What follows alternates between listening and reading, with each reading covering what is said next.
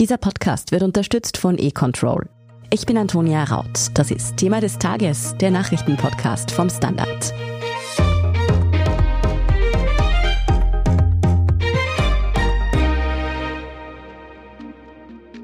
Österreich hat einen neuen Bundeskanzler. Schon wieder.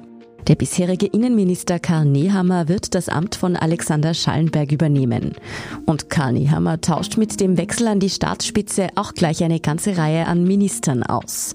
Wer Österreich da in Zukunft regieren wird, welchen Kurs Kanzler Nehammer einschlagen dürfte und wieso es eigentlich zu diesem für Österreich ziemlich ungünstigen Zeitpunkt mitten in der Pandemie zu einer so großen Regierungsumbildung gekommen ist, darüber spreche ich mit Michael Völker, Innenpolitikchef des Standard.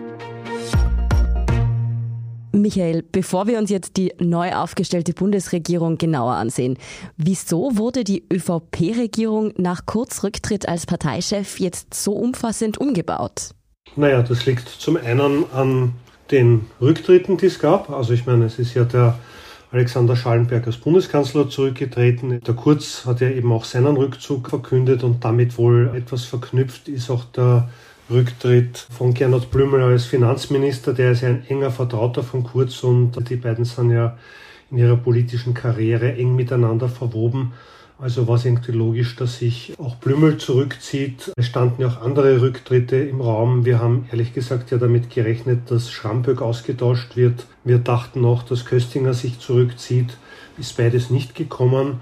Dafür völlig überraschend ein neuer Bildungsminister. Damit hatten wir nicht gerechnet. Das kam dann quasi aus heiterem Himmel und ich glaube, es war dem neuen ÖVP-Chef und Bundeskanzler Nehammer offenbar auch wichtig, hier dieses Ressort neu zu besetzen. Bevor wir uns die neuen Minister genauer ansehen, Wieso ist eigentlich ausgerechnet Karl Nehammer als Bundeskanzler jetzt nachgerückt, der bisherige Innenminister? Gegenfrage, wer sonst? Also da sind schon ein paar Namen genannt worden, also zum Beispiel Köstinger ist genannt worden oder auch Caro Edstadler. Aber letztendlich hat der Nehammer keinen Weg vorbeigeführt. Nach dem Experiment, das Sebastian Kurz für die Partei dargestellt hat, ist Nehammer sozusagen das Gegenteil davon. Er ist extrem verlässlich. Man weiß, was man mit ihm hat. Der wird nichts machen, was die Partei überrascht. Er wird immer wieder als Parteisoldat auch bezeichnet was in seinem Fall auch deshalb naheliegend ist, da er tatsächlich einmal Soldat war. Also dieses Soldatische, dieses Dienende wird ihm ja da auch zugeschrieben. Er kommt aus der ganz mächtigen niederösterreichischen Volkspartei, die übrigens jetzt mit dem Innenministerium auch ein zweites ganz zentrales Ressort besetzen wird. Also ich glaube, es ist einfach die Verlässlichkeit und der Einfluss der niederösterreichischen ÖVP, was dazu geführt hat, dass Nehammer jetzt ein Nachfolger von Kurz als Parteichef wird. Wer folgt ihm denn eigentlich als Innenminister? Naja, das ist ein für uns guter Bekannter, Gerhard Kahner. Kann man auch sagen, dass er quasi ein Parteisoldat ist. Also Kahner hat in der niederösterreichischen Landespartei seine Karriere begonnen und ist dann mit Ernst Strasser als dessen Pressesprecher ins Innenministerium, hat den dort lange begleitet, ist dann wieder zurückgegangen in die niederösterreichische Volkspartei war dort Landesgeschäftsführer, also eigentlich muss man sagen, der Mann fürs Grobe. Der hat dort aufgeräumt und hat einen Stil an den Tag gelegt, der jetzt nicht gerade nobel war, also auch im Umgang mit seinen politischen Gegnern, die er tatsächlich auch als solche gesehen hat. Und zuletzt war er zweiter Landtagspräsident. Also das Innenministerium kennt er. Er kommt aus der Volkspartei, ist ein enger Vertrauter von Mikkel Leitner und Nehammer kennt ihn auch gut ja, auch etwas überraschend, aber irgendwo dann auch logisch, diese Besetzung. Er ist also das erste neue, beziehungsweise nicht ganz so neue Gesicht in der Bundesregierung. Aber schauen wir uns Karl Nehammer noch einmal etwas genauer an. Als Hardliner wurde er oft wahrgenommen, unter anderem da er bei Abschiebungen als Innenminister viel Härte an den Tag gelegt hat und er auch in der Corona-Pandemie derjenige war, der uns meistens gesagt hat, was uns passiert, wenn wir uns nicht an die Regeln halten. Wer ist er als neuer Kanzler? Kann man irgendwie abschätzen, welche politische Linie, welchen Weg er da einschlagen wird? Ich glaube, es wird keine großen Überraschungen geben, aber Karl Nehammer ist vielleicht doch etwas vielschichtiger in seiner politischen Persönlichkeit als auf den ersten Blick betrachtet. Also ja, er steht für einen kleinen Kurs in Asyl- und Migrationsfragen. Daran wird sich mit Sicherheit nichts ändern. Das hat er auch aus Überzeugung mitgetragen. Also das war nicht nur die Vorgabe von Kurz, sondern dafür steht auch Nehammer. Das sieht die Volkspartei ja auch als eines ihrer Erfolgsrezepte. Also das wird so bleiben. Ich meine, er hat von sich Reden gemacht, als er da Kinder und Familien in der Nacht mit riesen Polizeieinsatz von zu Hause abholen ließ, um sie abzuschieben. Das haben ihm insbesondere die Grünen sehr übel genommen dass er Kritiker da auf der Homepage des Ministeriums namentlich bloßgestellt hat, ist ihm jetzt auch nicht positiv anzurechnen. Was vielleicht etwas überrascht hat, das ist seine ganz klare Abgrenzung zum Rechtsextremismus. Also so sehr er mit der FPÖ auch gebuhlt hat um deren Wählerschaft und auf einen harten Kurs in Asylfragen gesetzt hat, hat er doch eine ganz klare und eigentlich auch sehr glaubwürdige Trennlinie zum Rechtsextremismus gezogen und hat diese Gefahr irgendwie auch sehr deutlich beim Namen genannt. Also das muss man irgendwie auch dazu sagen, wenn man über ihn spricht. Und ansonsten, ja, ich meine, er ist jetzt nicht der ganz blendende Rhetoriker, aber er ist sehr klar in seinen Aussagen. Er ist manchmal sehr drastisch. Du hast das ja angesprochen, also wenn er da warnt vor den Gefahren, die Corona mit sich bringt. Ich glaube, er wird sich verständlich machen können und seine klare Kommunikation wird sicher kein Nachteil sein als Bundeskanzler. Dass das Amt als Bundeskanzler ziemlich viele Herausforderungen mit sich bringt, das hat auch Alexander Schallenberg in seiner gerade einmal etwas mehr als 50 Tage zählenden Amtszeit mitbekommen. Er hat nun das Amt wieder zur Verfügung gestellt, gestern Abend. Wieso tritt er eigentlich zurück? War er wirklich nur kurz Schattenkanzler und zieht sich zurück, da dieser offenbar doch kein Comeback mehr anstrebt? Alexander Schallenberg war tatsächlich der Platzhalter für Kurz und er war das auch deshalb, weil man von ihm wusste, dass er so loyal ist, dass er sich sofort wieder zurückziehen würde, wenn Kurz das will oder braucht. Jetzt braucht es nicht Kurz, sondern jemand anderer. Schallenberg ist ein Diplomat, er ist im Außenministerium groß geworden. Er ist in der Volkspartei nicht so verankert wie andere oder wie eben Nehammer. Und man muss ja auch sagen, Schallenberg hat das Amt oder hat diese politische Karriere nie so angestrebt. Also er ist ja eher zufällig Außenminister geworden, er ist fast zufällig Bundeskanzler geworden. Ich glaube, er ist mit seiner Rolle als Außenminister ganz happy und ich bin mir sicher, er ist froh, dort wieder zurückkehren zu können.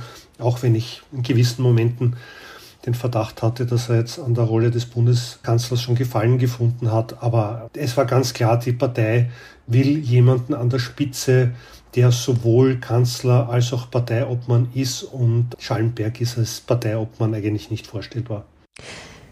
Du hast schon angesprochen, dass Alexander Schallenberg sein Amt als Außenminister zurückbekommt. Was passiert mit dem bisherigen Außenminister Michael Linhardt, der ihm gefolgt war? Naja, der ist quasi ein bisschen arm, wie der da hin und her geschoben mhm. wird. Ich glaube, damit hat er nicht gerechnet und es gibt ja, glaube ich, von gestern Aussagen, wo er meint, also er bleibt Außenminister, also nein, er bleibt nicht Außenminister. Das hat er spätestens heute in der Früh erfahren. Und ich glaube, wenn alles gut geht, kann er auf seinen Botschafterposten in Paris zurückkehren. Ja, sehr nobel war das nicht, wie mit ihm umgegangen wurde. Aber so ist das eben in der Politik. Während Sebastian Kurz Rücktritt gestern früh ziemlich viele Menschen überrascht hat, war dann in der Folge der Rücktritt von Gernot Blümel als Finanzminister doch für viele absehbar. Warum war das so ein logischer Schritt und wie hat er seinen Rücktritt begründet? Ja, die Rücktrittsbegründung, da gibt es die Parallele zu Sebastian Kurz mit der Familie und mit dem Kind. Also im Fall von Blümel ist es das zweite Kind. Also auch das hat er in seiner Erklärung, die er über ein Facebook-Video erfolgt ist, angeführt, also wie wichtig ihm die Familie ist und dass ihm das jetzt noch bewusster geworden ist und dass er und seine Familie sehr angegriffen wurden, was ja leider überhaupt ein Phänomen ist, dass die Hälfte der Bundesregierung schon unter Polizeischutz steht. Das ist ja auch ein neues Phänomen, unter dem vor allem die betroffenen Politiker sehr leiden. Also ich glaube, dass ihn das sehr mitgenommen hat. Die Ermittlungen gegen seine Person haben sicher auch dazu beigetragen. Es gab ja bei ihm auch eine Hausdurchsuchung. Er hat sich ja nicht ganz super korrekt verhalten, kann man sagen. Wir erinnern uns an den Laptop, den er angeblich nicht besitzt und den seine Frau dann während der Hausdurchsuchung im Kinderwagen spazieren geführt hat.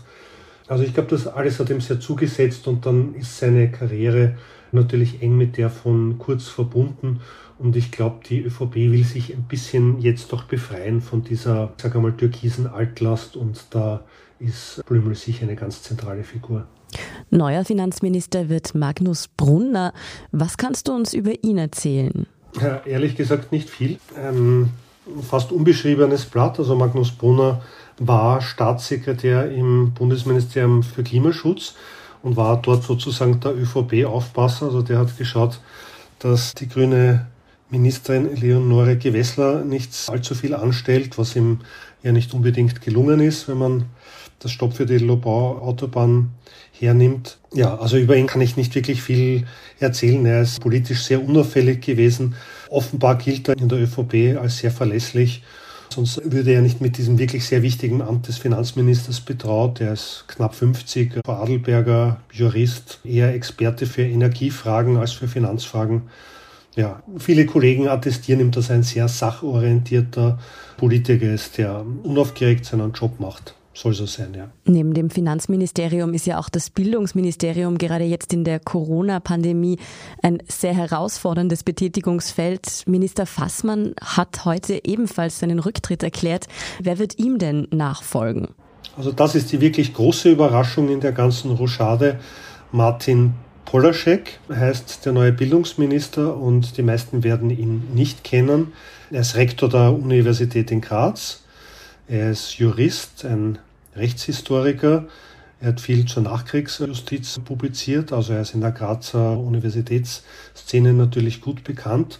Das auffälligste an ihm sind wohl also die langen Federn, also er trägt längere Haare. Mhm. Man kann jetzt darüber streiten, ist er ÖVP-nahe oder nicht. Also ich glaube, er ist kein ÖVP-Parteimitglied, aber wenn es da nicht eine gewisse Nähe gäbe, hätten sie ihm wohl nicht mit diesem wichtigen Ressort betraut, aber er scheint auch mit anderen Parteien gut auszukommen und soll auch mit Leuten publiziert haben, die jetzt quasi eher der kommunistischen Seite, was in Graz ja nicht ganz ungewöhnlich ist, zugerechnet werden. Oder soll auch ganz gute Kontakte zur SPÖ haben. Er ist verantwortlich für die Umbenennung des größten Hörsaals der Universität Graz nach einem kommunistischen Widerstandskämpfer Willi Geisch. Ja, also das ist wirklich überraschend, dass dieses Ressort eigentlich umbesetzt wurde ich glaube, der Abgang von Heinz Fassmann war nicht ganz freiwillig. Das war diese Entscheidung, die sich Nehammer als neuer ÖVP-Chef und Bundeskanzler herausgenommen hat.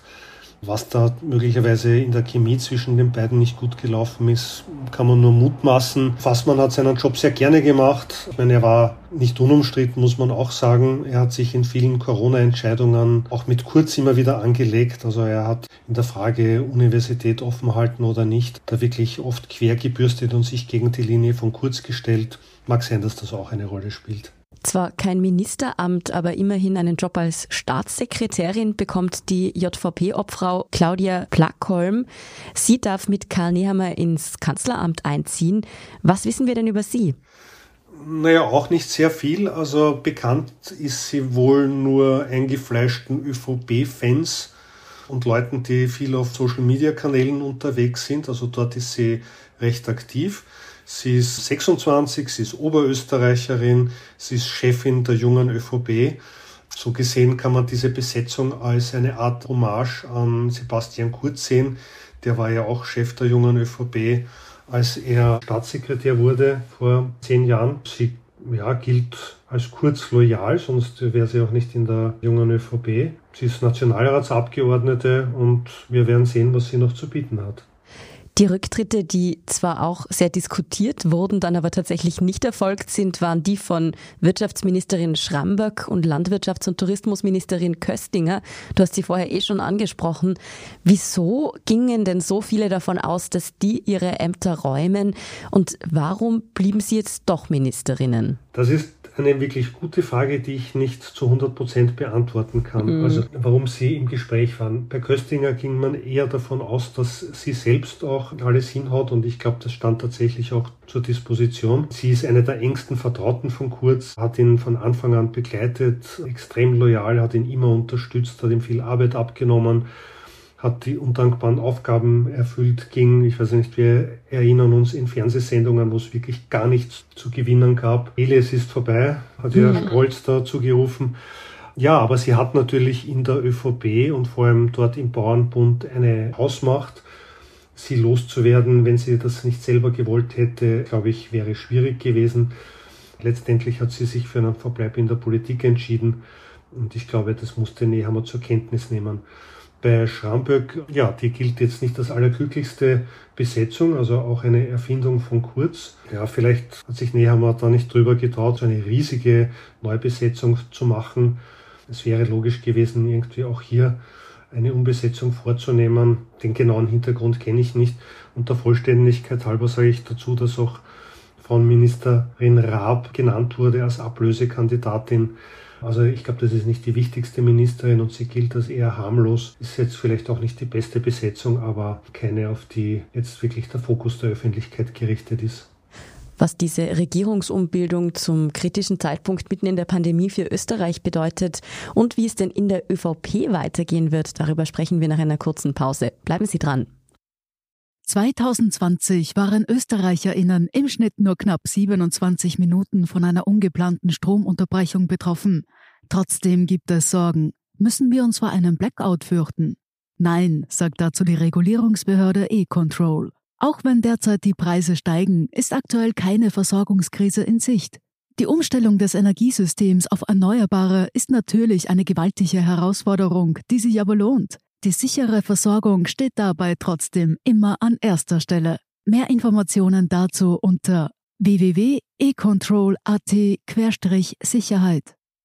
Michael, Österreich steckt ja eigentlich immer noch bis zum Hals im Corona-Chaos. Wir befinden uns im vierten Lockdown. Die Debatte über die Impfpflicht hat eigentlich gerade noch unseren Alltag auch in den Medien dominiert. Ist denn wirklich jetzt der richtige Zeitpunkt, um mit einer halb neuen Regierung durchzustarten? Na, es ist mit Sicherheit nicht der richtige Zeitpunkt, aber diese Frage stellt sich eigentlich nicht, weil Sebastian Kurz das durch seinen Rücktritt oder durch seinen Rückzug aus der Politik vorgegeben hat. Also es ist natürlich ein katastrophaler Zeitpunkt. Wir hätten jetzt andere Sorgen und wir bräuchten eine stabile Regierung, die verlässlich den Kampf gegen die Pandemie führt. Es gibt heute einen Impfgipfel im Bundeskanzleramt, wo über die Impfpflicht irgendwie auch gesprochen werden soll. Gestern haben wir uns noch gefragt, welche Regierung soll das dann überhaupt wahrnehmen. Gut, jetzt wissen wir, welche Regierung also es liegt jetzt an der ÖVP, hier wieder Stabilität an den Kurs hineinzubringen und es gibt jetzt eine neue Mannschaft. Und Nehammer hat in seiner Rede heute unmittelbar nach dem Parteivorstand ja sehr stark auch auf die Pandemie und die Pandemiebekämpfung Bezug genommen und das quasi in den Mittelpunkt seiner Rede gestellt. Das war, glaube ich, klug und richtig, dass er das so gemacht hat. Das zeigt die Wichtigkeit und das zeigt auch, dass er die Wichtigkeit dieser Aufgabe erkannt hat. Für wen sich jetzt auch ziemlich vieles ändert und zwar irgendwie recht unverhofft, das sind die Grünen. Sie haben jetzt mit ganz neuen Ministern zu regieren. Wie stehen denn die zu dieser Regierungsumbildung? Naja, die Grünen können sich das nicht aussuchen und die haben logischerweise auch nichts dabei mitzureden, wie der Koalitionspartner seine Ämter besetzt. Mit Karl Nehammer, glaube ich, können sie ganz gut leben. Klingt jetzt ein wenig widersprüchlich, weil der ja auch so ein Hardliner in Asylfragen ist, aber das sind die Grünen mehr oder weniger von Sebastian Kurz gewöhnt. Also da gibt es quasi keine Änderung in der Linie. Darauf sind sie eingestellt. Tatsächlich können die Grünen auf persönlicher Ebene ganz gut mit Nehammer, also der war hinter den Kulissen ein sehr offenbar verbindlicher und angenehmer Gesprächspartner, der zugehört hat und auf Argumente eingegangen ist. Das hört man also sowohl vom Umgang des Vizekanzlers als auch von Abgeordneten, die in Sachfragen mit ihm zu tun haben, auf grüner Seite. Da hat er eine erstaunlich gute Nachrede. Also das ist nicht das Schlimmste, was den Grünen passieren kann. Und ja, sonst, die Grünen haben jetzt in letzter Zeit sicherlich die Schwäche der ÖVP ganz gut ausnützen können, um ihre Anliegen gut zu kommunizieren oder auch durchzusetzen.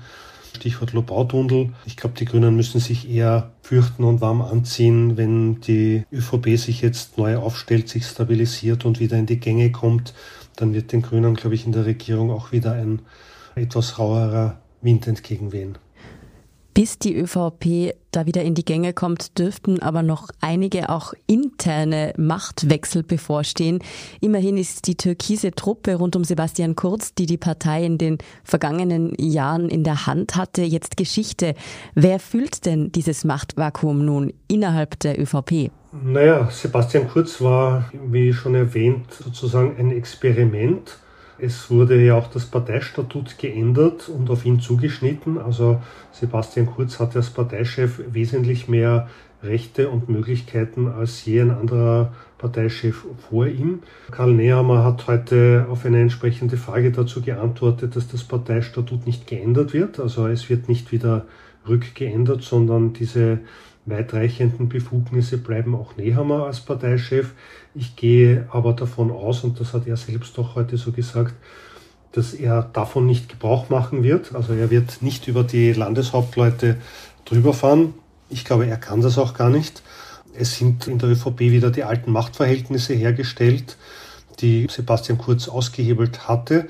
Also das Sagen haben die Landeshauptleute in erster Linie. Der Einfluss der Bünde mag wieder stärker werden, aber im Großen und Ganzen, glaube ich, findet die ÖVP zurück zu den Strukturen, die vor Sebastian Kurz für die wesentliche Aufstellung gesorgt haben. Bedeutet das sozusagen Back to Black? Also ist Türkis damit auch Geschichte? Wie geht es weiter mit der österreichischen Volkspartei? Naja, man hat heute gemeint, also er hat jetzt nicht die Zeit, sich mit Marketingfragen auseinanderzusetzen, aber damit hat er die türkise Farbgebung auch als quasi Marketing-Gag enttarnt. Das ist sie letzt mhm. auch. Also die ÖVP, ja, so wie du sagst, Back to Black wird wieder schwarz werden. Ich glaube, das Türkis wird nach und nach zurückgehen.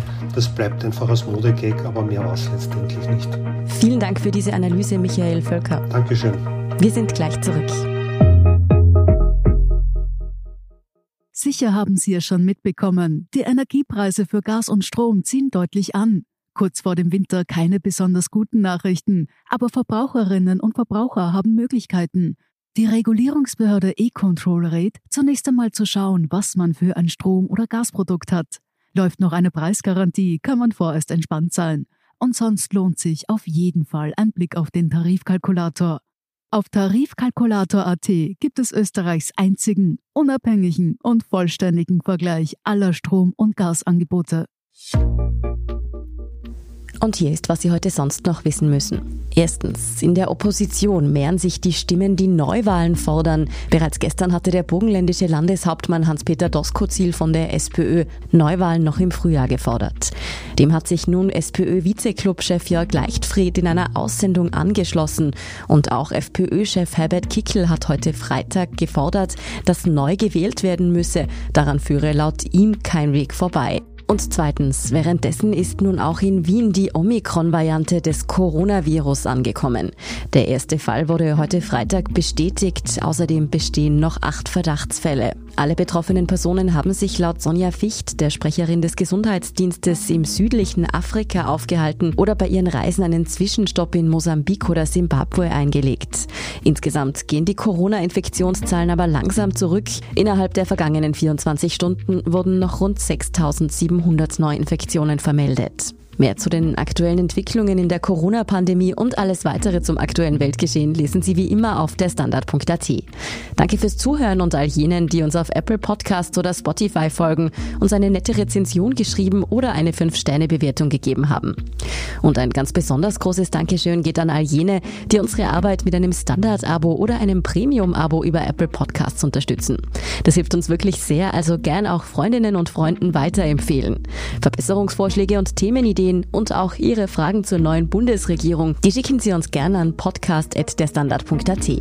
Ich bin Antonia Raut. Baba und bis zum nächsten Mal.